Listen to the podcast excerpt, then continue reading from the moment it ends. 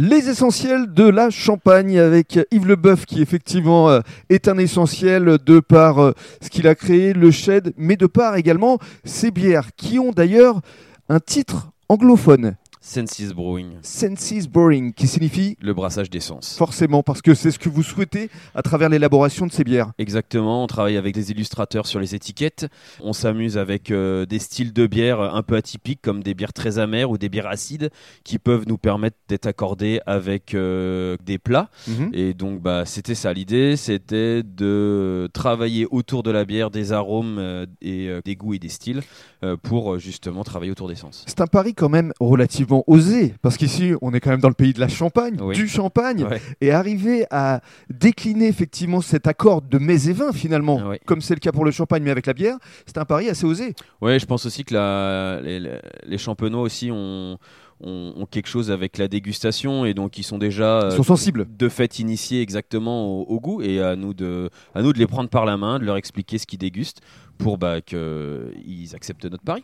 Alors justement, je vois que vous êtes un homme de pari, de défi, et je présume que pour euh, les mois qui viennent, il y a encore euh, d'autres projets qui vont arriver. Bien sûr. euh, Qu'est-ce que je pourrais dire qui n'est pas encore trop secret Euh, Non, il va y avoir un projet de vieillissement en barrique. On va sortir des bières qui ont vieilli 10-12 mois en barrique.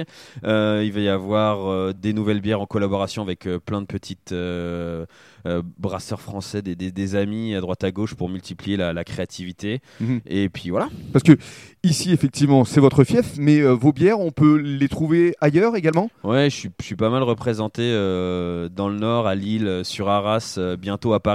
Et donc, bah voilà, on- il y a beaucoup de brasseries, il y a plus de 2000 euh, microbrasseries euh, en France. Et puis, bah, il faut essayer d'amener de la créativité, de la qualité pour essayer d'aller cueillir les gens. C'est ce que vous faites euh, plutôt bien.